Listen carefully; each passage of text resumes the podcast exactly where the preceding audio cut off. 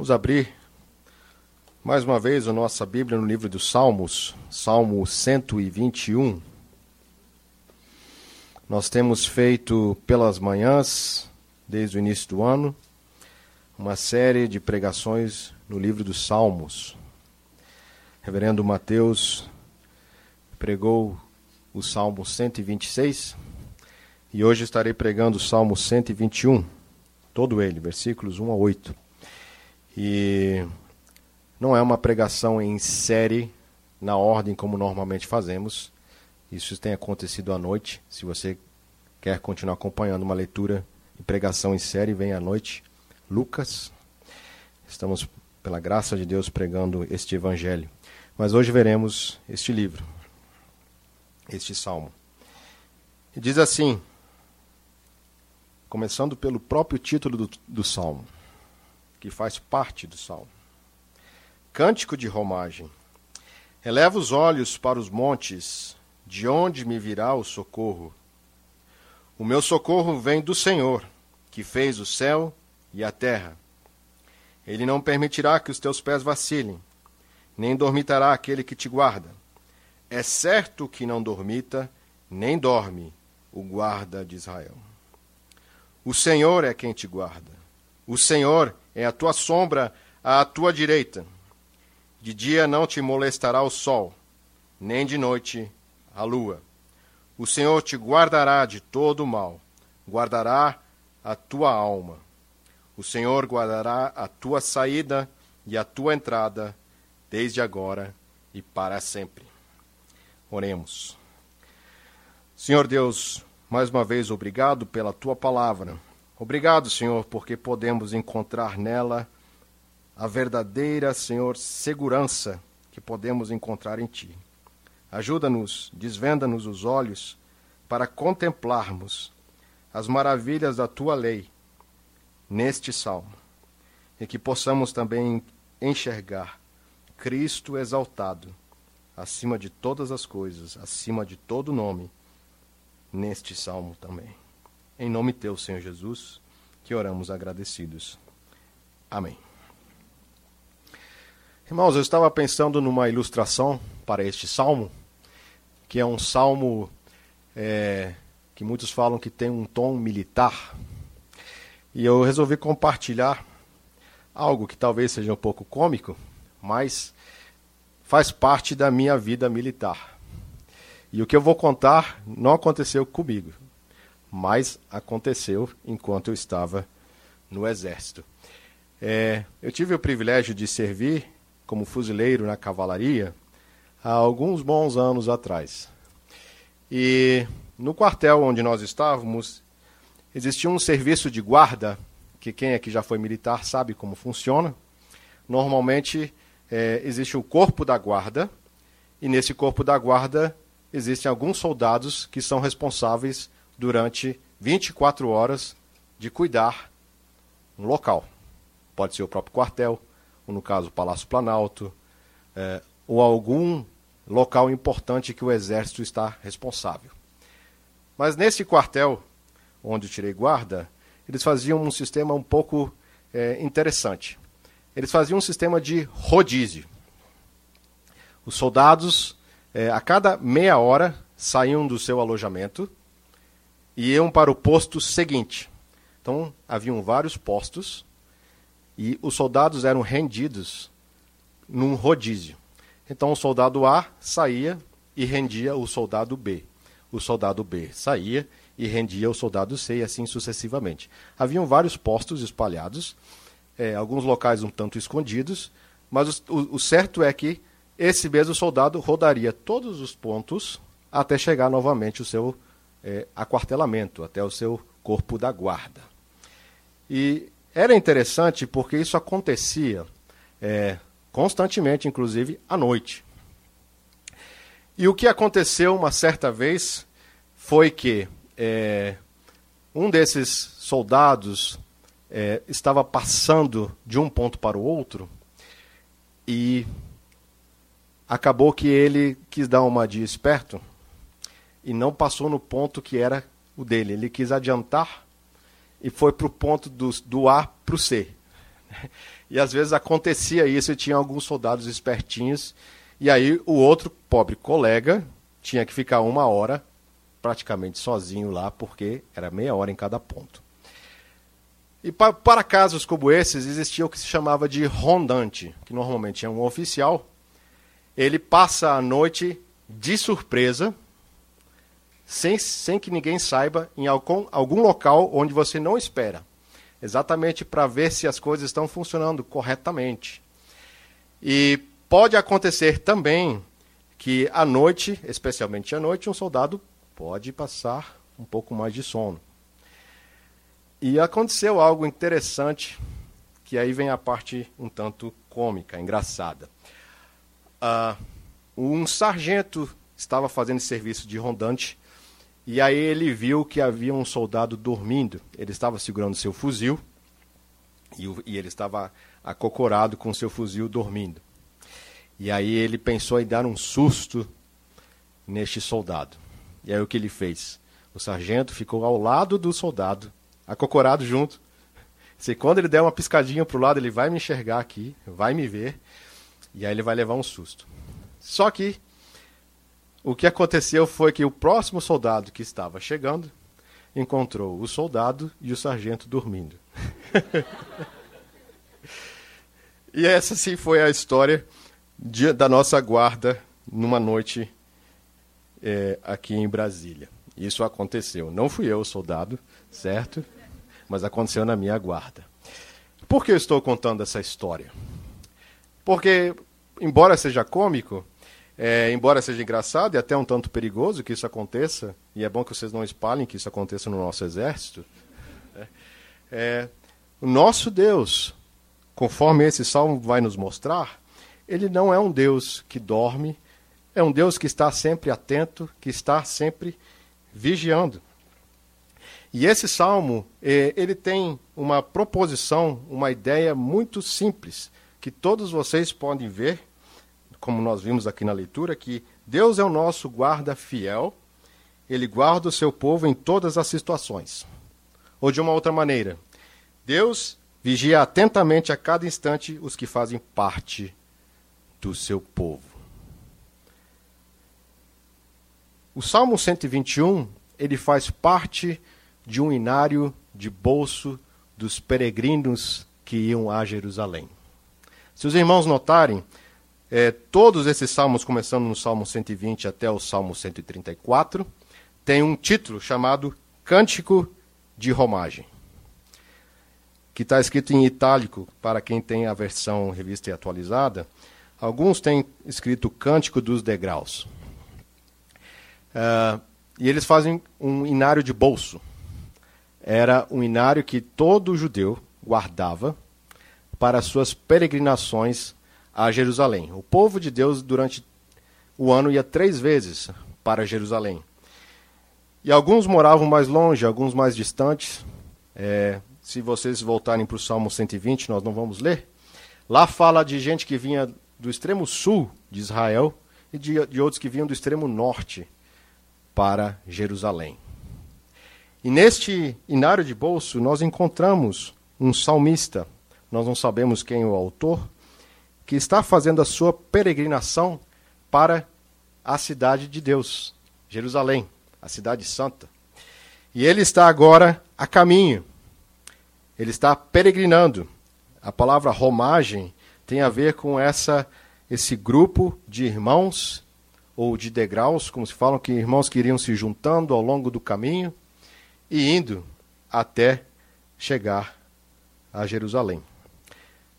E nós vamos dividir então esse sermão, vendo essa peregrinação, esse cântico, em quatro momentos, em quatro partes. A primeira parte que nós vamos ver é dos versículos 1 a 2, onde veremos que Yahvé é o nosso guarda-costas que nos socorre. Nos versículos 3 a 4, nós vamos ver que Yahvé é o nosso guarda-costas incansável. Do 5 ao 6, nós vamos ver Yahvé é o nosso guarda-costas pessoal. E finalmente, no 7 a 8, Yahvé é o nosso guarda-costas espiritual. Nós veremos isso a cada dois versos, e essa é a estrutura deste salmo. Então vamos para o nosso primeiro ponto, versículos 1 e 2.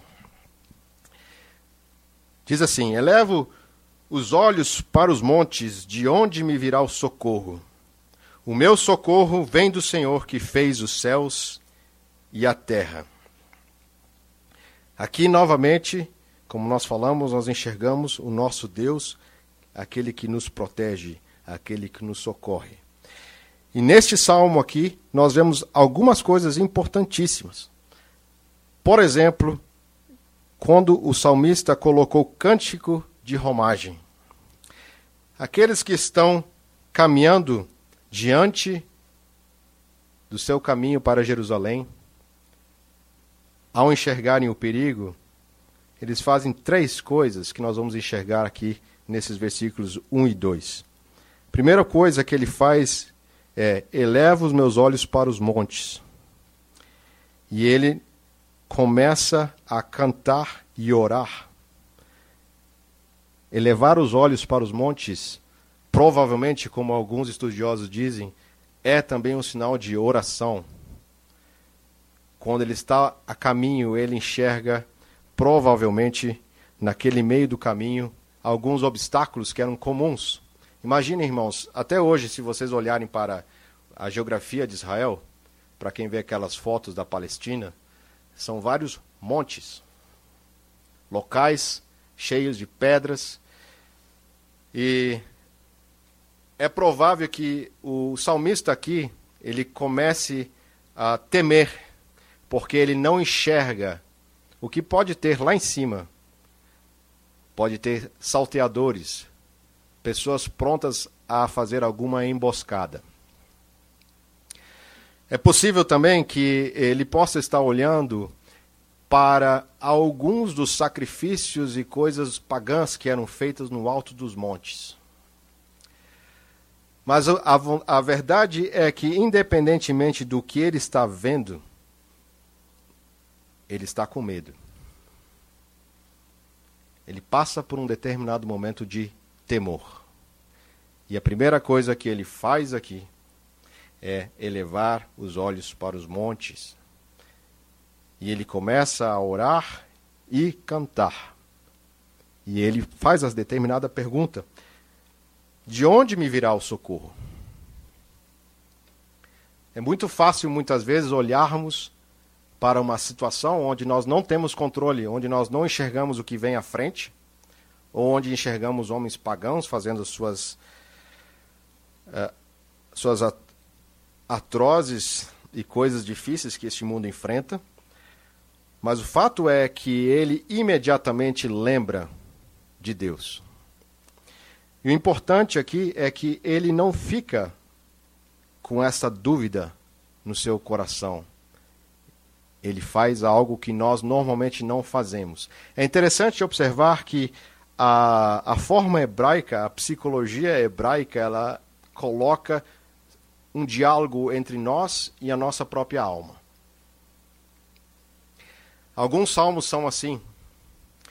O Salmo 42, por exemplo, e 43, que formam um salmo só, falam: é, Porque está abatida a minha alma, porque está abatida dentro de mim. Descansa e espera em Deus. O salmista falando com ele mesmo. Aqui, mais uma vez, nós enxergamos isso acontecer. O salmista está olhando para o perigo, está olhando para a dificuldade, está com medo, mas ao mesmo tempo ele já responde a seu próprio temor. E é muito fácil, muitas vezes, nós não fazermos isso. Martin Lloyd Jones, ele fala que nós devemos fazer como o salmista. O que o salmista fez aqui é usar a palavra de Deus para falar com seus pensamentos. Observem o que diz o versículo 2: O meu socorro vem do Senhor, que fez os céus e a terra. De onde o salmista retirou esta afirmativa de que o Senhor fez os céus e a terra? Porque ele conhecia a palavra de Deus. Ele tinha conhecimento de que Deus é o Criador dos céus e da terra. A palavra de Deus foi utilizada de uma maneira bem particular, pessoal e aplicada a uma doutrina que nós chamamos doutrina da criação. Um Deus criador que tem todo o poder. E o raciocínio do salmista é: se eu estou olhando para os montes, para essas coisas criadas, se eu estou olhando para a criação de Deus e estou temendo, eu vou olhar para cima dessas coisas. Eu vou olhar acima delas e enxergar o Criador que é soberano sobre todas as coisas criadas. Sejam questões da natureza, sejam temores que possam acontecer durante o meu caminho, sejam homens poderosos, qualquer situação, eu vou confiar no Senhor, que é o Senhor Criador do céu e da terra. A outra coisa interessante que nós vemos nesse salmo, que o salmista sabia, e que fica fácil de enxergarmos aqui, é que a palavra Senhor, se vocês observarem nas versões onde estão em letra maiúscula, é uma referência a Yahvé, o Deus da aliança. Então o salmista tinha duas coisas muito claras na sua mente. Eu confio no Deus que é o Criador dos céus e da terra.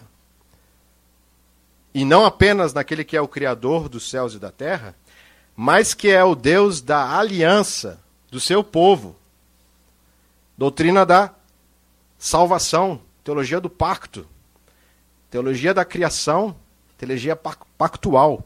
As duas coisas estavam impregnadas no coração deste salmista. Uma das aplicações que a gente pode fazer aqui é o que é que, diante de perigos, toma a nossa mente? O que é que, diante de situações que nos fazem temer, nós não sabemos exatamente o que medo o salmista tinha aqui. Mas nós sabemos que ele tinha uma confiança profunda em Deus. O que é que você faz numa situação de desespero? Uma situação onde você não enxerga o passo seguinte. Numa noite, por exemplo, passando por uma fileira de montanhas onde você não enxerga muito bem o que está à sua frente. Em determinado momento, o salmista, que era um ser humano comum como nós, estava cansado e deveria dormir o que iria protegê-lo durante a noite? O que protege? Onde está a sua confiança? Nós também podemos é, tirar algumas aplicações muito simples e didáticas para nós aqui. Uh, é interessante que isso aqui é um cântico, é uma oração e também é a palavra de Deus. Vejam só, essas três coisas elas estão presentes. Primeiro, é, é um cântico numa situação de desespero, numa situação de falta de confiança, nós devemos fazer parte daquilo que nós chamamos, devemos fazer uso daquilo que chamamos de meios de graça. Quais são os meios de graça que nós temos ao nosso dispor? A palavra de Deus, oração e cânticos.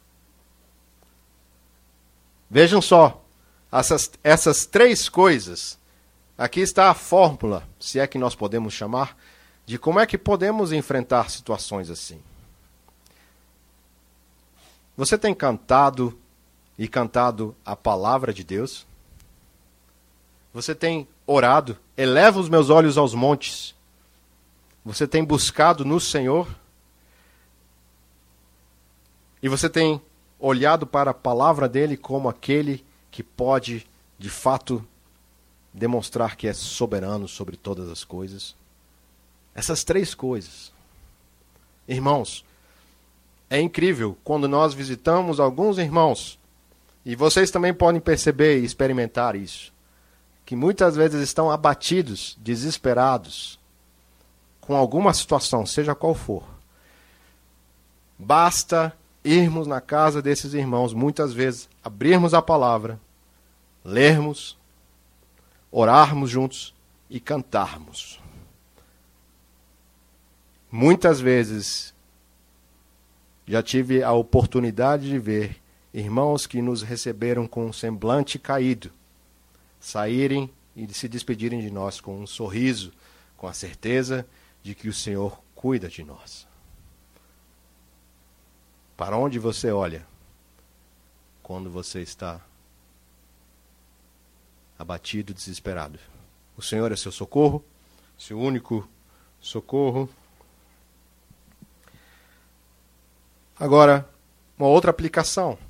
Vejam, isso aqui se aplica aos que fazem parte do povo de Deus. Não use a palavra de Deus como um amuleto. Não use a palavra de Deus, a igreja, a oração ou os cânticos como se fosse uma maneira de você ter sorte na sua vida.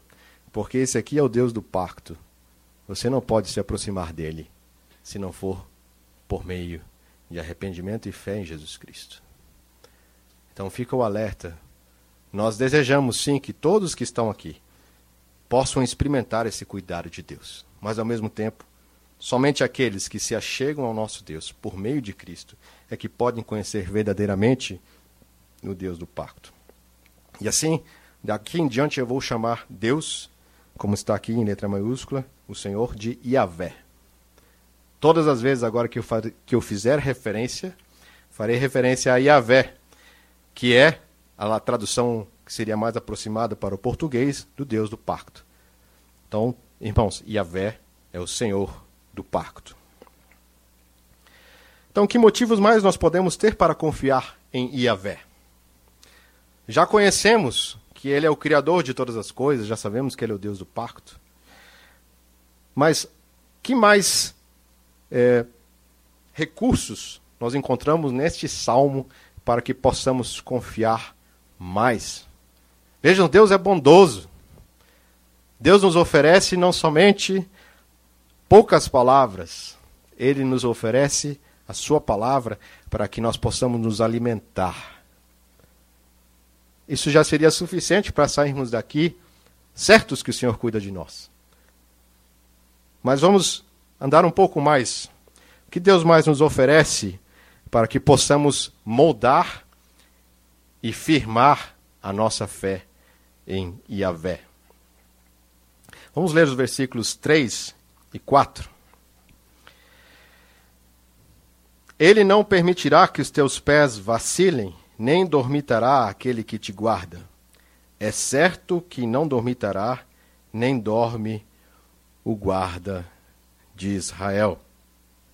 Aqui nós vamos ver que Yahvé é o nosso guarda incansável.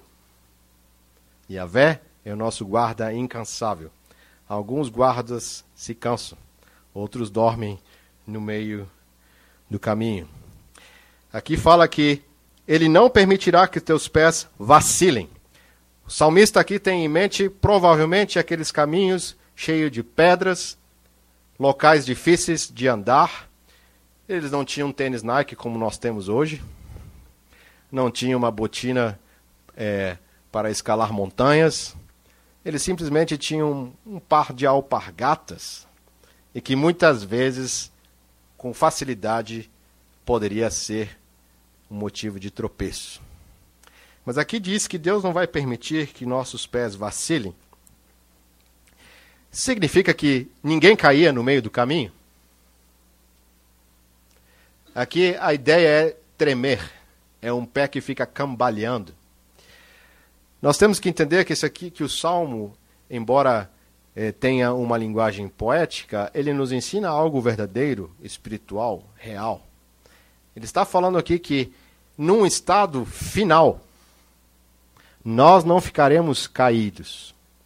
Nesta jornada a Jerusalém, no caso aqui, mas que tem uma aplicação escatológica, que nós veremos também, os nossos pés não vão vacilar. É mais ou menos aquilo que aconteceu com o apóstolo Pedro, num sentido semelhante, espiritualmente falando. Pedro, naquelas, naquelas últimas horas, diante das palavras de Jesus, falando que ele iria para a cruz, Pedro fala que de forma alguma isso poderia acontecer e que ele daria a própria vida. E, e ele se coloca numa posição de alguém que está defendendo Jesus com todas as suas forças. mas aquilo era conversa da boca para fora. E Jesus fala: vai chegar um momento onde você vai me negar. Mas eu roguei ao Pai para que a tua fé não desfalecesse. Ou nós poderemos fazer aqui uma paráfrase, mas eu roguei ao Pai para que teu pé não vacile, para que você permaneça firme na caminhada. E assim, muitas vezes, nós somos como esses que estão indo a Jerusalém. Muitas vezes os nossos pés balançam, tremem, mas o Senhor nos sustenta. Isso mostra que nós dependemos do Senhor por toda a jornada. Ele é quem nos segura em pé, para que a gente não fique prostrado por meio do caminho. As nossas capacidades são limitadas. Dependemos de Deus por onde andarmos. Podemos nos acidentar, tropeçar, como num caminho cheio de pedregulhos. Mas o nosso Deus nos sustenta nesta caminhada. E aqui diz também que o nosso Deus não dormitará. Essa palavra dormitar, o nosso, a nossa tradução ela é interessante porque tem determinadas palavras do português que só aparecem na revista e atualizada. É, por exemplo, dormitar. Significa cochilar. Dar uma pescada. Você já viu alguém dando uma pescada no culto? Espero que ninguém faça isso, pelo menos hoje, né? Mas nunca façam. Não pesquem. Não pesquem na pregação. Aliás, é engraçado, mas é muito sério isso. Não devemos fazer pouco caso da palavra de Deus que está sendo pregada. Aqui diz que o nosso Deus não dormita, nosso Deus não cochila, não pisca. Nós não conseguimos passar bem um dia inteiro se depois não descansarmos. Dizem, segundo os estudos, isso é bem comum por aí ouvirmos, que todos nós dormimos um terço da nossa vida. Um terço da nossa vida passamos dormindo. Vocês já pensaram nisso? Um terço da nossa vida passamos dormindo. Alguns menos. Mas é o que nós precisamos. Felipe Sabino só precisa de quatro horas para dormir. Não sei como ele consegue, mas ele consegue, com quatro horas, já estar bem. Por isso que ele traduz tanto livro. Né? Deus deu para ele essa, essa capacidade. Mas réis mortais como nós precisamos oito horas. Aliás, eu acho que o presbítero Cláudio também precisa de menos tempo para dormir. Acho que três horas ele consegue dormir bem menos. Mas o fato é que Deus não se cansa.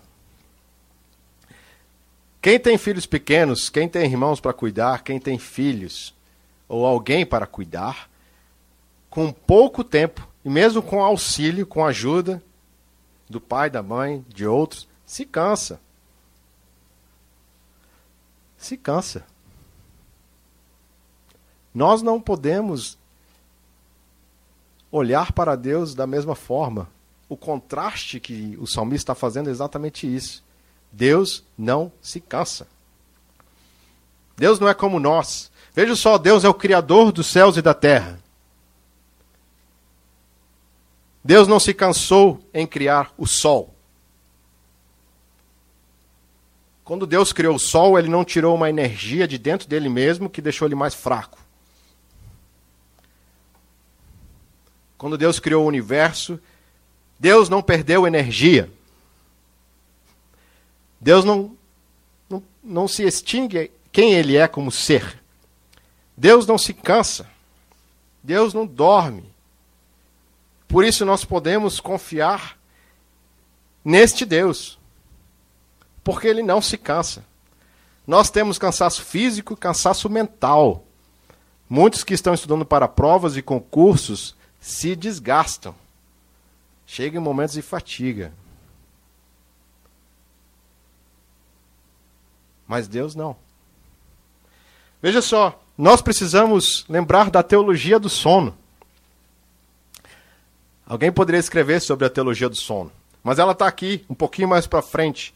Se vocês lerem, abram lá rapidamente, Salmo 127, versículos 1 e 2. Interessante, ele está dentro do livro de bolso dos peregrinos para Jerusalém. Então faz muito sentido que esse salmo esteja aqui. Diz assim: se, se não é o Senhor que vigia a cidade, será inútil a sentinela, o soldado, né, montar guarda. Será inútil levantar cedo e dormir tarde, trabalhando arduamente por alimento. O Senhor concede sono àqueles a quem ama. Não é interessante isso que o Salmo diz aqui? Na outra versão diz assim: Inútil vos será levantar de madrugada e repousar de tarde, à tarde, comer o pão que penosamente granjeastes, aos seus amados ele o dá enquanto dormem. Aos seus amados ele os dá enquanto dormem. Se Deus nos dá aquilo que é necessário para a nossa vida física, enquanto dormimos, por que muitas vezes nós preocupamos? É, o Senhor nos dá enquanto dormimos. Ele dá aos seus, aqueles que fazem parte do seu povo. E é interessante lembrarmos que o nosso Deus, que é o Criador de todas as coisas, tem um cuidado especial para conosco. Aqui diz que Ele é aquele que te guarda. Não é um Deus só distante que criou a natureza, e a gente usa muito essa ilustração como uma máquina, deu corda e abandonou, e que esse sistema funciona perfeitamente sozinho, mas ele ativamente está agindo para que o nosso cuidado, para que sejamos guardados por ele. Eu gostaria aqui de dar uma, um, um breve relato que eu vou usar como ilustração. É, sobre algo que aconteceu fantástico. Talvez muitos de vocês não saibam. Que aconteceu em Berlim. É, não, é, não é o fato de eu ter estado lá. Mas vocês sabem que depois da Segunda Guerra Mundial, a Alemanha foi dividida em Alemanha Ocidental e Alemanha Oriental. E além disso, Berlim, que era a capital, foi dividida ao meio também. Berlim Oriental e Berlim Ocidental. Todo mundo já ouviu falar do Muro de Berlim. Era exatamente este muro que dividia a cidade. Mas o fato interessante, se vocês forem olhar no mapa da geografia da época, Berlim, toda a cidade de Berlim ficava dentro da Alemanha Oriental. Então é como se fosse uma ilha. Berlim Ocidental não fazia divisa, não tinha nenhuma fronteira com o lado ocidental. Depois de Berlim Ocidental vinha novamente a Alemanha Oriental. Então, Berlim Ocidental estava dentro de Berlim Oriental, ok? Estão entendendo? E não havia nenhuma outra forma de acesso sem passar pelo território depois que se tornou território soviético. Ocorre que, logo depois é, da, do fim da Segunda Guerra Mundial, Stalin fechou todo o acesso ferroviário, rodoviário e fluvial para Berlim Ocidental. Não era possível acessar a cidade. E Vejam que coração ele tinha, né? Dois, mais de duas milhões de pessoas que viviam, habitantes que estavam lá, presos na Berlim Ocidental, porque eles não tinham como se sustentar. Dois dias em seguida, os aliados decidiram fazer algo que entrou para a história e inclusive para o livro de Guinness, do Guinness, que foi o seguinte: eles resolveram fazer uma ponte aérea, uma ponte aérea que ficou alimentando Berlim ocidental durante esse período. E foram utilizados uh, ah, 200 aviões tipo DC-3 que realizavam que realizaram 277.278 voos e transportaram mais de 2 milhões, é, quase 3 milhões de toneladas de gêneros básicos, como carne, farinha, carvão, combustível, para essas 2 milhões de pessoas. E uma coisa interessante que acontecia é que até as crianças recebiam chocolates com esses aviões quando passavam. Eles eram jogados em forma de pequenos paraquedas e caíam chocolates e passas. Se alguém não gosta de passas, estaria um pouco é, desiludido, né? Mas enfim, essas crianças recebiam chocolate, passas, de forma que foram servidas 20 toneladas de chocolate nesse período. E essa operação foi tão espantosa que ela entrou para é, o Guinness. Na Páscoa de 49, foi batido o recorde, é recorde, viu, gente, que se fala, de pousos de avião a cada 63 segundos na maior pista de avião jamais construída na época, que foi uma pista de mais de 2,5 km, ou cerca de 2,5 km. Foi construída uma pista de avião para que pudessem receber vários aviões, de forma que a cada 63 segundos um avião estava chegando e outro estava decolando. Para manter a cidade abastecida. Vejam que operação fantástica. Os comunistas não nos derrotaram. A pergunta que nós devemos fazer ao olhar para esse salmo e pensar em coisas como, essas é: Yahvé é muito mais poderoso do que o exército aliado e muito mais misericordioso do que qualquer outra forma, como esta forma de cuidar da Berlim Ocidental. Irmãos, vocês conseguem perceber isso? Que Deus é muito mais fantástico, maravilhoso, misericordioso, poderoso para arquitetar tudo que é necessário para que nós tenhamos aquele que nos guarda. Muito mais do que uma ponte aérea, é um cuidado presente conosco. O nosso Deus é aquele que nos guarda. Ele é o nosso Deus todo-poderoso.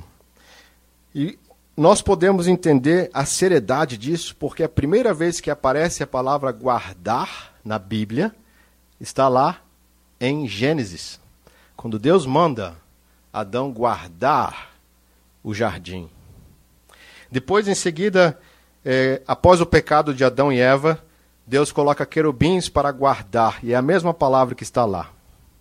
E depois, mais à frente, Deus aparece a Abraão e Deus fala para que Abraão guarde a aliança.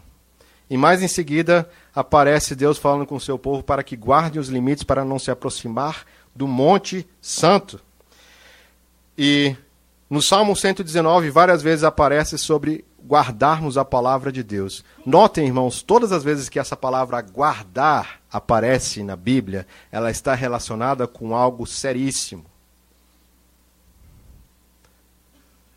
Quando Deus fala que guarda, quando o texto diz que é o Senhor que te guarda, é algo sério.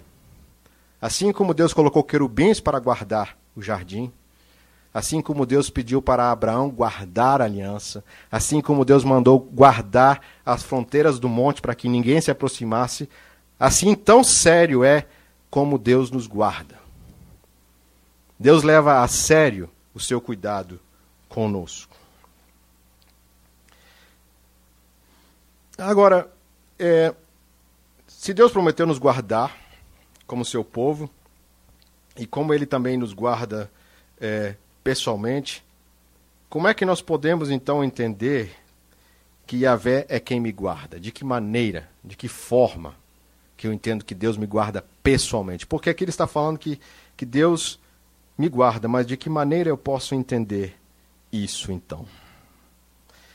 Os versículos 5 e 6 falam que Yahvé é aquele que é o nosso guarda-costa pessoal. Diz assim: É certo que não dormita, nem dorme o guarda de Israel. O Senhor é quem te guarda, o Senhor é a tua sombra à tua direita. O sol não te molestará de dia, nem a lua de noite. Bom, nós já entendemos que Javé, Yahvé, é aquele que nos guarda. Agora, como é que nós podemos entender que ele nos guarda de uma maneira presencial, como nosso guarda-costas pessoal? De uma maneira mais próxima. Notem, está começando lá do conhecimento teológico de que Deus é o Criador de todas as coisas, que Ele é o nosso Deus do pacto, que Ele não dorme, que Ele guarda Israel, o seu povo. Mas como é que isso se aplica agora de uma maneira mais próxima? Aqui diz que é o Senhor é quem, é quem te guarda, o Senhor é a tua sombra, a tua direita. Essa palavra estar à direita ela várias vezes aparece na palavra de Deus. O que é estar à direita? No quartel eu lembro que havia uma expressão que os oficiais, nossos superiores, diziam: não queiram estar à minha esquerda. Significa, não fiquem fora do meu favor. Andem na linha. A ideia de estarmos, que Deus está como nossa som, como a sombra à tua direita, é a ideia de que Deus está em nosso favor. E vejam só, esta imagem de sombra e a tua direita, ele fala de duas coisas. Primeiro, estar à direita é como estar debaixo do favor de Deus. É aqueles que estão debaixo do favor de Deus. E a tua direita também significa a mão. Estar debaixo da mão direita de Deus. Não é só qualquer mão, é a mão do favor de Deus, mas é a mão que age em favor dos seus filhos. Veja só, Deus não é só aquele que nos coloca debaixo do seu favor. Ele é como a nossa mão direita. Yahvé, ele está conosco de uma maneira especial. E a pergunta é: o salmista não tinha aqui toda a clareza que nós temos hoje. Mas como é que nós podemos estar à mão direita de Deus? De que maneira podemos, nós pecadores, termos Deus ao nosso lado direito? Ou estarmos à direita de Deus? A única resposta que nós podemos ter é para olharmos diretamente para a teologia do pacto. Se Adão não guardou o jardim. Se Jacó vacilou durante seu caminho, Cristo é o nosso segundo Adão, que foi perfeito pelo seu povo. Irmãos, teologia do pacto talvez seja uma palavra difícil para entender, mas é, em outras palavras, é termos um representante. Deus conta a obra que Jesus fez como nossa. Deus vai olhar para o que Jesus fez, a vida perfeita de Jesus, a santidade de Jesus, a morte dele na cruz pelos nossos pecados, a ressurreição por nós. E Deus vai considerar a obra de Jesus como sendo nossa. E é isso é estar debaixo do favor de Deus. É somente assim é que Deus pode ser aquele que está nos abençoando com a sua mão direita favorável. E Deus, quando Ele fala que Ele está à nossa mão direita como sombra, é aquele que nos está protegendo. Alguns comentaristas falam que poderia até significar o movimento da mão quando eu faço esse movimento e a sombra me acompanha. Da mesma forma como eu faço o movimento da mão e a sombra me acompanha, da mesma forma o salmista quer que nós vejamos que Deus é presente conosco. Ele é o nosso guarda-costa pessoal, junto de nós. Mas somente por causa de Jesus Cristo é que nós podemos olhar para Deus e ver que Ele de fato é o nosso socorro, porque Ele está conosco por meio de Jesus, Emmanuel, o Deus conosco. E aqui diz que mesmo durante sol, durante o dia, e lua durante a noite, nada disso vai nos atingir. Mais uma vez a pergunta: isso significa que nós não vamos ficar doentes? Isso significa que nós não vamos ter alguma dificuldade? Nós lemos um texto de Apocalipse que no final, quando Cristo nos receber, ele vai nos enxugar toda lágrima, e lá o sol e nem a lua, nem a noite vai nos fazer mal. A ideia é que nós estamos protegidos por Deus em todas as circunstâncias. Seja no sol escaldante durante o dia, seja à noite, Deus está cuidando de cada um de nós. Deus não é só aquele que está novamente criando todas as coisas, mas aquele que está conosco. Então Deus nos provê um cuidado físico, sim, material, ele cuida de nós. Acordarmos todos os dias, irmãos. Nós que viajamos, vamos ao trabalho, voltamos todos os dias, às vezes tarde da noite, e chegamos seguros não tomem isso como uma coisa comum.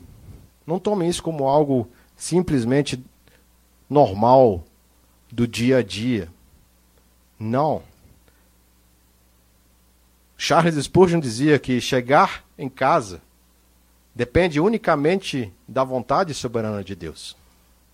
Se você chegou em casa ontem e hoje e nos outros dias, isso se deve única e exclusivamente à mão de Deus a soberania de Deus que lhe permitiu chegar.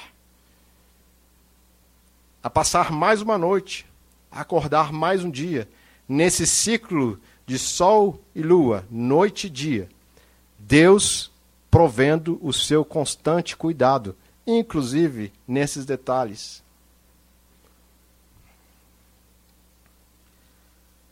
E finalmente, nós podemos ver que Yahvé é o nosso guarda-costas espiritual. Versículos 7 e 8 diz: O Senhor te guardará de todo mal, guardará a tua alma. O Senhor guardará a tua saída e a tua entrada desde agora e para sempre. Aqui diz que Deus nos guardará de todo o mal. Isso inclui inclusive o mal moral, o pecado. Porque os outros tipos de mal ou de males que possamos que podemos passar aqui nessa terra já foi abordada de uma certa maneira aqui neste salmo. As circunstâncias que nos acometem. Mas aqui diz que Deus vai nos guardar de todo o mal. Isso inclui o nosso pecado. Isso inclui uma vida que se afasta de Deus. E Deus com o seu povo, vai guardar aqueles de caírem moralmente num estado final. É óbvio que nós passamos por tentações e muitas vezes caímos em pecado. Mas aqui diz que o Senhor vai me guardar de todo mal. Não porque eu sou bom, não porque eu tenho santidade em mim mesmo, não porque eu possa fazer alguma coisa para preservar a minha suposta santidade, bondade. Mas aqui diz que é o Senhor. O Senhor te guardará de todo mal. É o Senhor. Não é só a quantidade de leitura bíblica, não é só a quantidade de oração, de acampamentos da juventude, de leitura, de cultos, de tudo que seja, não é isso que vai te guardar de todo mal. Embora isso faça parte daqueles que fazem parte do povo de Deus, mas aqui diz que é o Senhor que vai te guardar. Muitas vezes é difícil de enxergarmos isso. Mas à medida que nós vamos estudando a palavra de Deus, e se nós lembrarmos que Israel, Israel, é o nome que aparece aqui nesse salmo. É o nome que Deus deu para quem? Para Jacó. E se nós voltarmos lá no fim, lá no início do nosso livro de Gênesis, Gênesis 28 especialmente, mostra um homem chamado Jacó, que mentiu para o seu irmão, enganou o seu irmão, enganou o seu pai, estava correndo, fugindo da ira do seu irmão. E depois vemos ainda assim que ele se mete em outras situações complicadas. Mas Deus fala para ele: Eu vou te guardar. Eu te escolhi. Você vai, você vai sair, mas você vai voltar para essa terra. Eu vou te trazer de volta. Por mais sérios pecados que Jacó cometeu, e são sérios, mas Deus o guardou e o trouxe de volta. A misericórdia de Deus é que nos faz pronunciar esse belíssimo versículo: O Senhor te guardará de todo o mal. Meu irmão e minha irmã, talvez você tenha enfrentado não só males que esse mundo nos dá, no sentido de desemprego, doença, situações complicadas, talvez você tenha enfrentado o seu próprio pecado, o pior mal. Mas aqui diz que o Senhor te guardará. A nossa tendência ao pecarmos é exatamente fazer como Adão, fugirmos da presença de Deus. Mas o Evangelho diz: arrependam-se e venham a mim. Arrependam-se vocês que estão cansados e sobrecarregados, eu vou livrar vocês de todo mal. Eu darei descanso para as vossas almas. Porque diz aqui: o Senhor te guardará de todo mal, o Senhor guardará a tua alma. Veja, parece que o salmista está chegando naquilo que é o mais precioso que nós podemos ter das situações externas, daquilo que nos rodeia, dos males que nos assustam nos montes durante a nossa vida, do sol, da lua, dos dias, das doenças, de tudo. E de repente, agora ele chega lá no literalmente no coração. Deus nos guarda aquilo que é o mais precioso. E alma, quando quando é escrito alma, a gente tem uma ideia um pouco errada hoje em dia do que, que quer dizer alma. Mas alma significa o nosso ser completo na sua fragilidade e necessidade. É isso que alma significa. Toda vez que vocês lerem alma na Bíblia, não é um Gasparzinho, não é aquela, aquele fantasminha. Não, é o nosso ser integral, completo, frágil e necessitado. Essa é a definição bíblica de alma. E ele diz que o Senhor guardará a nossa alma. Ele vai nos guardar aquilo que é mais precioso, irmãos. E como diz o Salmo 46, cantado por Lutero, se temos de perder famílias, bens, prazer, embora a vida vá, por nós Jesus está.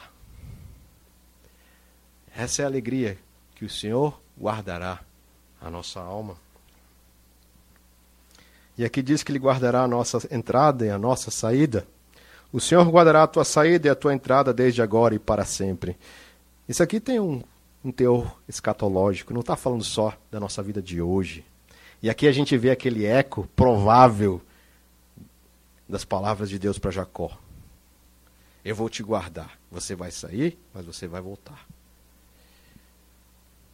E nós sabemos, nós sabemos que aquela escada que, João, que Jacó viu, naquele sonho onde ele estava em tremendo pecado, fugindo do seu pai, fugindo do seu irmão, fugindo inclusive de Deus, aquela escada que, se, que abre e desce do céu, e onde anjos descem, sobem e descem, ou descem e sobem. Jesus falou que aquela escada era Ele. Ali está a nossa entrada. Ali está o nosso destino final. E queridos irmãos, o mais importante de tudo não é sabermos simplesmente que Deus provê aquilo que é necessário para a manutenção da nossa vida aqui. Pode ser algo até fantástico, como o abastecimento de Berlim. Pode ser até algo fantástico, como alguém que pode nos cuidar sem dormir. Mas isso não é o mais impressionante. O mais impressionante é que o Senhor nos guardará desde agora e para sempre. O mais importante é sabermos que o Senhor está nos guiando para um lugar seguro que é a sua própria presença. Então, irmãos, quando lembrarmos, quando estivermos passando por situações complicadas, nós devemos lembrar que nós chegaremos finalmente seguros, porque Cristo é o nosso socorro. Cristo é aquele que nos guarda. Cristo é aquele que nos guarda pessoalmente, constantemente, aquele que nos guarda, inclusive espiritualmente. Ele é o nosso Salvador, ele é o nosso Redentor. Vamos orar.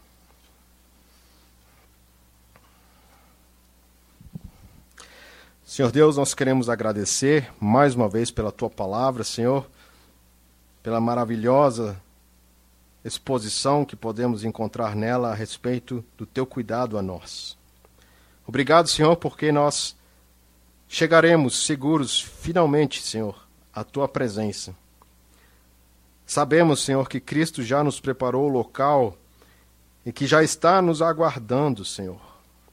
Sabemos que o caminho é seguro não porque nós o fazemos, mas porque Cristo é o próprio caminho.